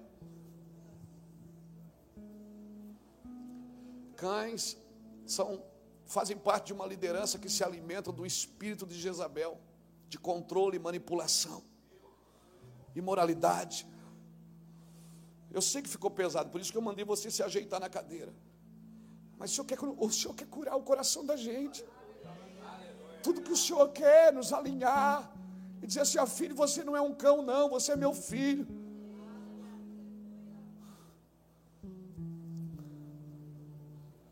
Você é meu filho. Você é o pastor segundo o meu coração. Talvez alguns de nós precisamos mudar o nosso comportamento. Não vamos botar ninguém debaixo da mesa, não. Nós vamos sentar, senta aí na mesa comigo. Você vai comer do que eu estou comendo, você vai viver do que eu estou vivendo. Eu vou compartilhar com você da minha unção, eu vou transferir ela para você. Eu vou dar o meu coração, vou botar na bandeja para você, filho. Aleluia, você aqui é meu filho. E fica tranquilo, filho, você não precisa ficar aqui na igreja fazendo campanha para ganhar o que já é seu, porque nós vamos transferir para você o que é seu. Aleluia, pastores segundo o seu coração. Ele diz: cuidado com os cães, cuidado com os falsos obreiros. Depois você lê Salmo 14, verso 4. Põe ali, querido, põe ali, Salmo 14, verso 4. Será que nenhum dos malfeitores aprende e eles devoram o meu povo como quem come pão e não clamam pelo Senhor? O que é que Jesus falou? O que é que o diabo falou para Jesus? Por que, que você não transforma a pedra em pão? Quem é a pedra? A pedra é a igreja. Olha aqui para mim. Perde essa mentalidade que nós trabalhamos para a igreja. Nós não trabalhamos para a igreja. Nós servimos a Cristo. A igreja é o lugar que Deus nos deu para funcionar segundo o seu coração. Só que depois ele falou: cuidado com a falsa circuncisão. Quem é que faz uma falsa circuncisão? Quem é que circuncidava o filho? É o pai. Põe ali para mim Gênesis 11, 31. Gênesis 11, 31. Terá tomou seu filho Abraão, seu neto Ló, filho de Arã, e sua nora Sarai, mulher de seu filho Abraão, e juntos partiram de Ur dos caldeus para Canaã, mas ao chegarem em Arã, estabeleceram-se ali. Aqui começa. Pode voltar ali 31, filho. Obrigado. Deus não chamou Abraão, Deus já estava chamando Terá para ir para Canaã. Terá tomou seu filho Abraão e seu neto Ló, filho de Arã, e sua nora Sara, mulher de seu filho Abraão, e juntos partiram de Ur dos caldeus para Canaã. Deus já estava chamando o pai para ir para Canaã, não era o filho. Deus já estava conduzindo Terá para Canaã, mas ao chegar em Arã, estabeleceram-se ali. Por que, que eles pararam em Arã? Porque aqui Arã era o nome do pai de Ló. O pai de Ló morreu, e aí o pai ficou chorando ali lamentando pelo seu filho. Mas Deus já estava empurrando o pai para Canaã. Quando o pai perdeu o destino, o que é que Deus falou para o filho? Abraão, sai da casa do teu e vai para uma terra que eu te mostrarei. Por isso, nós, pais espirituais, e quando eu estou falando pai, não estou falando só para os homens, porque Deus não está preso ao sexo masculino, Deus se move com os homens e com as mulheres. Ministério não é dado no, não é dado no sexo, é dado no espírito. Quando Deus fala de provisão, Ele diz: Vós que sois maus, sabe das boas coisas aos vossos filhos, imagine o vosso Pai que está no céu vos dará o Espírito Santo. Quando ele fala de provisão, ele usa a figura do pai. Mas quando ele fala de mimo, de carinho, ele usa a figura da mãe. Ele disse: Pode uma mãe abandonar seu filho que amamenta? Eu, porém, não te abandonarei. O Senhor está dizendo: Eu amamento você como a tua mãe te amamentou. Então, quando eu falo de paternidade, não estou falando da figura do homem, estou falando do exercício do cuidado e do destino, porque o pai, conselho, todo mundo pode dar, mas destino, quem dá é o pai. Quem dá o destino é o pai. Quando, quando Terá não foi para Canaã, e Deus queria que eles fossem, Deus levantou Abraão para ir para Canaã. Deus disse a Abraão: Sai da casa do teu pai, sai da tua parentela e vai para Canaã. Porque uma paternidade sem destino vai perder seus filhos que têm propósito. Uhum. Amém? Uma paternidade que não dá destino vai perder os seus filhos que têm propósito. Por isso nós, pai, precisamos dar destino. Tem filho que não quer, mas você continua dando destino. Amém? Dando destino. Uma vez entrou um irmão na igreja que disse assim: Pastor, eu vou sair da igreja. Eu digo: É, irmão, por quê? Porque eu não concordo aqui com as coisas. Eu digo: Ô irmão, leva eu junto, porque eu também não concordo.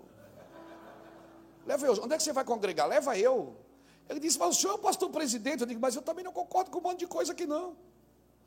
Você pensa que eu concordo com tudo? É? Ele disse: Não, mas o senhor tem que ficar. Eu digo: Ah, é bonito. Eu não tenho opção. Você tem. Quer dizer que você pode sair, eu não posso. Ele começou a rir e disse: Ô oh, pastor, você é louco. Eu digo: Sou mesmo. Você está indo embora porque não concorda com o movimento da igreja. E você acha que eu, como pastor presidente, você acha que quando eu abri a igreja eu pensei que ia ser tudo isso? Você acha que eu concordo com tudo que vocês fazem? Quer dizer que eu tenho que aturar vocês, vocês não podem me aturar. Aí ele começou a rir, ele disse: Isso é louco. Eu digo, é claro, e você é covarde, está indo embora porque não consegue ficar aqui e ajudar a transformar.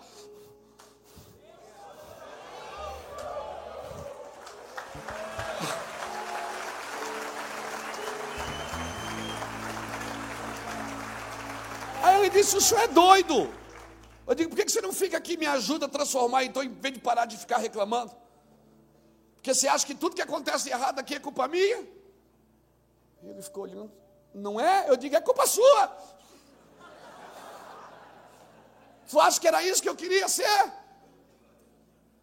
Tu acha que, eu, tu acha que todo domingo eu chego na igreja, você acha que eu vejo, está tudo certo? Você acha que eu vou nas células, nos grupos de convívio, você acha que é tudo isso que eu queria? Você sabe que às vezes eu queria só ficar com a minha esposa e almoçar com ela sozinho, sem ver crente? Já passou pela sua cabeça que eu queria jogar bola com meu filho sem ter que parar para atender um crente no campo de futebol? Já passou pela sua cabeça, hein? Que eu queria gritar. Eu disse, eu não tinha pensado nisso, pastor. Eu digo, é claro, você só pensa em você. Está lá até hoje, irmão. Está lá até hoje comigo. É, as pessoas acham que a culpa é nossa. Quantos pastores tem aqui? Vai dizer que está tudo do jeitinho que você sonhou. Claro que não, irmão. Às vezes a gente olha, vontade de sumir, deixar a igreja para alguém, diz, ah, pega isso aí para você, eu vou embora. Eu estou que nem Jeremias, iludiste-me, Senhor, iludido fiquei. Eu queria só estar pregando, vendendo livro e ganhando oferta. Aí o Senhor me dá uma igreja para passar prova, luta. Lá ninguém tira foto comigo, irmão.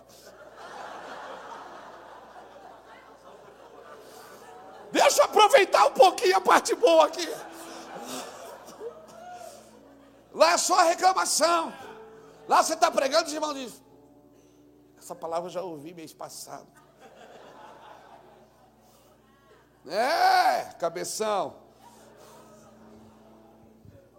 Por isso, não perca seus filhos de propósito. Se eles têm propósito, dá propósito para eles. Amém? Amém? De repente o propósito deles não é com você, deixa eles irem. Eu tenho três filhos casados, eles casaram e foram embora de casa, graças a Deus.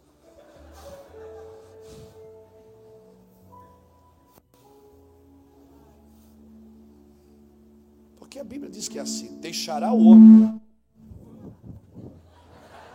deixará o homem a sua casa Primeiro é deixar. Segundo, se unirá a sua esposa, se tornará uma só carne. Então tem que deixar se unir para se tornar. São processos. Agora, por que, que Deus queria levar todo mundo para Canaã? Aqui que está o segredo da paternidade. Por que, que Deus queria levar todo mundo para Canaã? Porque Canaã era uma terra amaldiçoada, não tinha pai. Noé amaldiçoou Canaã. Noé disse: Maldito será Canaã. Servo de servo será Canaã. Canaã tinha escravo. E no lugar que tem escravo, tem opressores. E Deus queria levar um pai da fé para lá. Por isso que todo lugar que tem pai, irmão, não tem escravo. Agora, isso é maravilhoso. Abre ali Mateus capítulo 1, filho. Mateus capítulo 1, versículo 1. Registro da genealogia de Jesus Cristo, filho de Davi e filho de Abraão. Abraão gerou Isaac. Por que, que a genealogia de Jesus não começa em Adão? Se você ler Lucas capítulo 3, lá também tem a genealogia. Só que lá não fala de pai que gerou filho, lá fala de filho que é de alguém, filho do pai. Aqui fala pai do filho, lá em, em Lucas fala de filho do pai. Porque aqui é a genealogia de, de Maria, lá é a genealogia de José. Ou, eu estou trocando as bolas, eu acho que lá é de Maria e aqui é de José. Por que, que a genealogia de Jesus não começa em Noé? Começa em Abraão. Porque Deus não reconhece uma paternidade que amaldiçoa seus filhos. Deus só conhece uma paternidade que abençoa seus filhos. Como filho, ele é reconhecido, mas não como pai. Por isso, Deus está levantando pais aonde não tem pais. Por isso, nesses dias, você não pode só funcionar como pastor, você tem que funcionar como um pai, como uma mãe. Pai e uma mãe deixa herança, deixa legado. E o que é um legado? É uma herança remida, sem dívida. Aleluia. Agora, como que a gente vai remir Canaã? Abra comigo Juízes capítulo 1. O Senhor respondeu Judá, capítulo 1, versículo 1. Depois da morte de Josué, os israelitas perguntaram ao Senhor: Quem de nós será o primeiro a atacar os cananeus? Quem de nós será o primeiro a entrar em Canaã? Versículo 2: O Senhor respondeu: Judá será o primeiro, eu entreguei a terra em suas mãos. Versículo 3: Então os homens de Judá disseram aos seus irmãos de Simeão: Venha conosco ao território que nos foi designado por sorteio e lutemos contra os cananeus. Iremos contra com vocês e o território que lhe foi dado. E os homens de Simeão foram com eles. Quando os homens de Judá atacaram, o Senhor entregou os cananeus e os fariseus nas mãos deles, e eles mataram 10 mil homens em Bezeque. Foi lá que encontraram Adoni Bezeque, lutaram contra ele e derrotaram os cananeus e os fariseus. Adoni Bezeque fugiu, mas eles os perseguiram e os prenderam e lhe cortaram os polegares das mãos e dos pés. Então Adoni Bezeque disse: 70 reis com os polegares das mãos e dos pés cortados apanhavam migalhas debaixo da minha mesa. Agora Deus me retribuiu aquilo que lhe fiz. Eles os levaram para Jerusalém, aonde morreu. Por que, que Deus quer levar você para Canaã? Canaã fala de um lugar sem paternidade. Canaã fala de uma geração sem paternidade. Uma geração que tem líder, tem chefe, mas não tem pai. A igreja precisa resgatar a paternidade. Jesus não veio abrir uma religião. Jesus veio nos mostrar o Pai. Israel já tinha religião. Quando Jesus veio, Israel já adorava Deus, mas não conhecia o Pai. Jesus não teve problema quando ele disse, fez milagres, multiplicou o pão, mas ele teve problema quando ele disse: Eu e o Pai somos um. Quando ele disse, ele e o Pai somos um, então eles mataram ele. João capítulo 19, não me falta o versículo. Anás e Caifás levaram Jesus para Pilatos e disseram: Ele precisa morrer porque ele se fez filho de Deus. Por isso que todo filho de Deus tem que morrer. Evangélico pode continuar vivo, mas filho de Deus tem que morrer. Aleluia! Evangélico pode continuar vivo, mas filho de Deus tem que morrer. Nós somos filhos de Deus. Como é que nós vamos curar Canaã? Canaã fala de uma terra maldita sem pai. Quem é que reinava em Canaã? Adoni Bezeque, que amputava os dedões das mãos e dos pés dos reis. Por que amputava o dedão da mão? Para eles não conseguirem pegar uma espada. Tenta agarrar alguma coisa sem o dedão. Você não consegue, por isso que o dedão aqui ele representa o ministério apostólico. É o que traz segurança para a mão. O ministério apostólico. Infelizmente, hoje, muitas pessoas têm o título de apóstolo, mas não sabem o que o apóstolo faz. O apóstolo é o único que fica de frente com todos, ele consegue se dar com todo mundo. Ele tem um pouquinho de mestre, um pouquinho de pastor, um pouquinho de evangelista, um pouquinho de profeta, e é apóstolo, ele traz segurança para o corpo. E porque arrancava os dedões dos pés para desequilibrar o corpo. Então eles não, consigo, não conseguiam ficar de pé e não conseguiam lutar. Então eles tinham que juntar migalhas debaixo, debaixo da mesa de alguém. Mas Deus está levantando pais espirituais, pastor Domingos. Deus está levantando pais espirituais, pastores, que vai tirar pessoas debaixo da mesa de donos pessoas que vai tirar da mesa, debaixo da mesa de mutiladores. Tem muitos mutiladores na nossa nação que está colocando filhos para comer debaixo da mesa. Reis estão comendo debaixo da mesa. Não, você é rei, sacerdote, você tem que comer na mesa. Aleluia! Eu já vou terminar. Me dá só cinco minutinhos. Cinco minutos. Quem me dá cinco minutinhos? Cinco, dez, quinze, vinte, vinte e cinco, trinta. Tá bom. Não, estou brincando. Adoni Bezek. Se você precisar sair agora antes do meio-dia, deixa a sua oferta na cadeira. Te peguei. Escute. Se nós vamos transformar, nós somos agentes de transformação, vamos começar. Como é que se transforma Canaã? O Senhor disse: Judá vai primeiro. Quem é Judá na Bíblia? Quem é Judá, Israel? Quem é Judá? Judá é louvor, é adoração. Quando o acampamento se levantava, Judá ia na frente. Você quer transformar essa geração? Nós vamos ter que nos transformar em adoradores. Agora, agora, ora, olha, olha, Aí Judá disse: Tudo bem, eu vou, mas Simeão vai comigo. Quem é Simeão? Simeão é um dos filhos de Lia. Quando Lia teve Simeão, ela disse: Agora me ouviu o Senhor. Judá representa louvor, Simeão representa oração.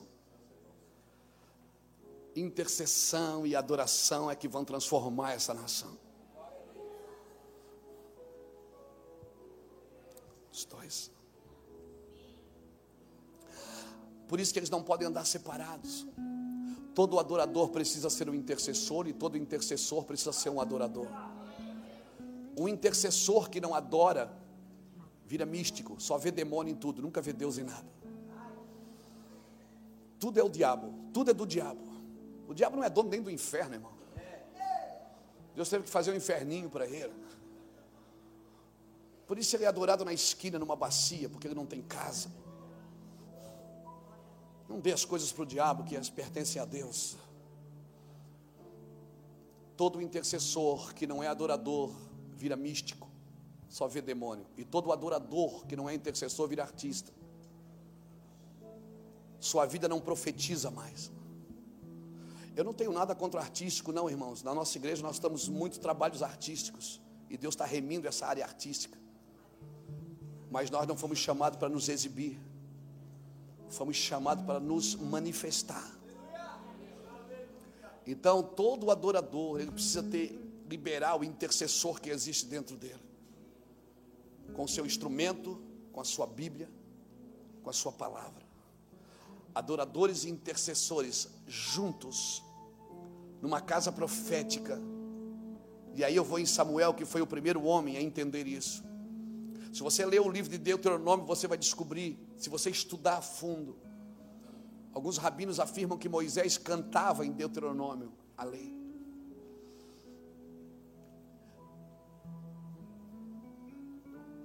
Samuel pegou e construiu a primeira casa de profeta em Ramá e misturou isso. Misturou adoração, intercessão e proclamação. Moisés viveu isso.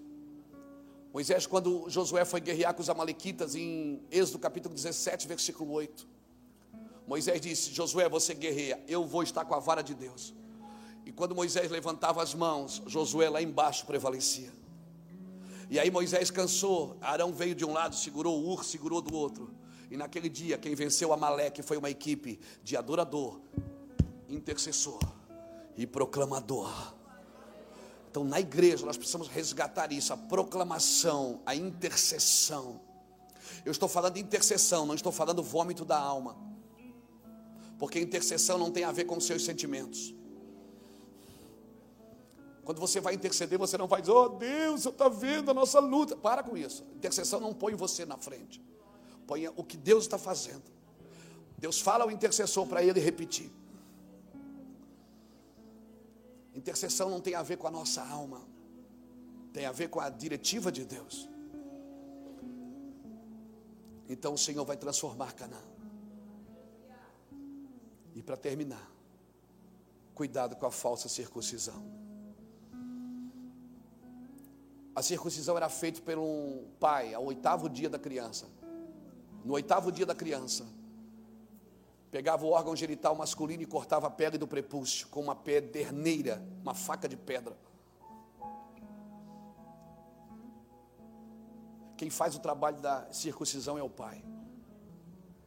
Agora, quando Paulo circuncidou Timóteo, Timóteo já era um homem, não era um menino de oito dias. Você imagina, pastor? Paulo para na frente de Timóteo e diz: Timóteo, baixa as suas calças. Paulo pegou no órgão genital de Timóteo. Pegou uma faca e cortou a pele do prepúcio. Quem é meu pai mesmo? Meu pai é aquele que toca na minha intimidade e não me castra. É isso aí, meu pai. Meu pai é aquele que me prepara para reproduzir também. Meu pai é aquele que não para não deixa as coisas parar nele, ele, ele quer que todo mundo reproduza. Deixa reproduzir. Quem é meu pai? Quem é meu pai na fé? Meu pai é aquele que pega na minha intimidade, que pode tocar em mim. E eu não tenho medo de colocar minha intimidade na mão dele. Porque meu pai não vai me botar no púlpito e dizer pecou. Não, meu pai vai me guardar meu pai vai me esconder, ele vai querer morrer no meu lugar. Meu pai ele se joga na frente da bala. E quem é meu filho? Meu filho não é o que tira uma selfie comigo. Meu filho é aquele que me deixa tocar na sua intimidade. Por isso, nesses dias, acautelai-vos dos falsos obreiros, da falsa circuncisão e dos cães. Paulo está dizendo: se nós desejamos conhecê-lo, a comunhão dos seus sofrimentos e o poder da sua ressurreição, nós, pastores e líderes, temos que estar extremamente curados. A pior coisa que tem é um pastor doente com o microfone na mão vomitando a sua alma. As suas mazelas você se joga lá no chão e conta para alguém. E se você está doente, é porque ainda não tem um pai. Não achou seu pai. Agora, como que Abraão como que Abraão vai ser pai da fé se agora ele saiu da casa do pai? Mas no caminho ele encontrou Melquisedeque. E quer saber, Melquisedeque não pediu nada para ele. Naquele dia Abraão encontrou dois reis. O Melquisedeque e o rei de Sodoma. O rei de Sodoma disse: "Me dá as pessoas e fica com os bens". Abraão disse: "Não. Melquisedeque não pediu nada. Melquisedeque pegou o vinho, o pão e disse: Filho, vem para a comunhão. Vem para a comunhão, filho. O meu trabalho na nação não é propagar a minha denominação, é dizer: vem para a comunhão. Procure seus pais, eles estão aí. E quando você achar o seu pai, não tenha medo de baixar suas calças. E você que está aqui hoje, pastor,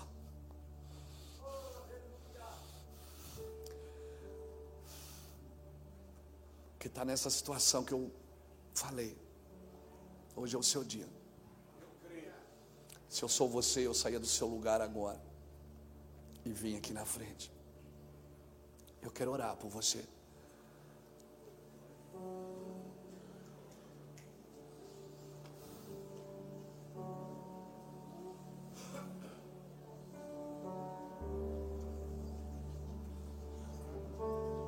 Você vai achar teu Melquisedeque.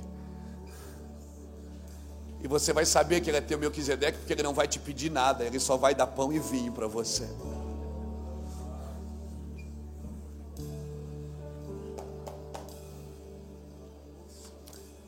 Pastor, que unção é essa aqui na sua casa?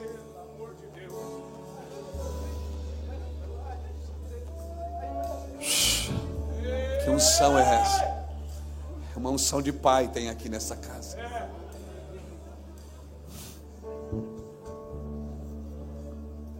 Eu fui um cara criado sem pai, pastor. Meu pai foi embora de casa, eu tinha 13 anos de idade. Eu, meus irmãos. E hoje sabe como que a gente é conhecido no Brasil? Como uma casa de paternidade. É muito difícil você dar o que você não recebeu. Isso é pura graça. A graça, a graça é como uma escada rolante, não é você que sobe ela, é ela que sobe você. Hoje as pessoas do Brasil me chamam de pai. E eu fui um cara criado sem pai. E hoje meu pai vai lá na igreja. Ele converteu, ele vai lá na igreja. Minha mãe mora comigo, tem 68 anos, 69, meu pai tem 71. Eles não vivem juntos desde aquela época. Mas se dão meu pai vai lá na igreja, ele vai para o céu, meu pai vai para o céu, ele vai para a eternidade, sabe por quê?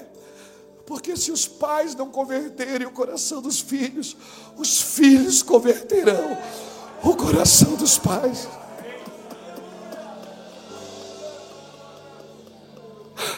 Palavra para esses dias é: nos últimos dias eu levantarei Elias, e ele converterá o coração dos pais aos filhos e dos filhos aos pais.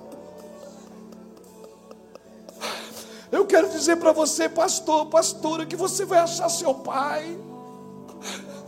Ah.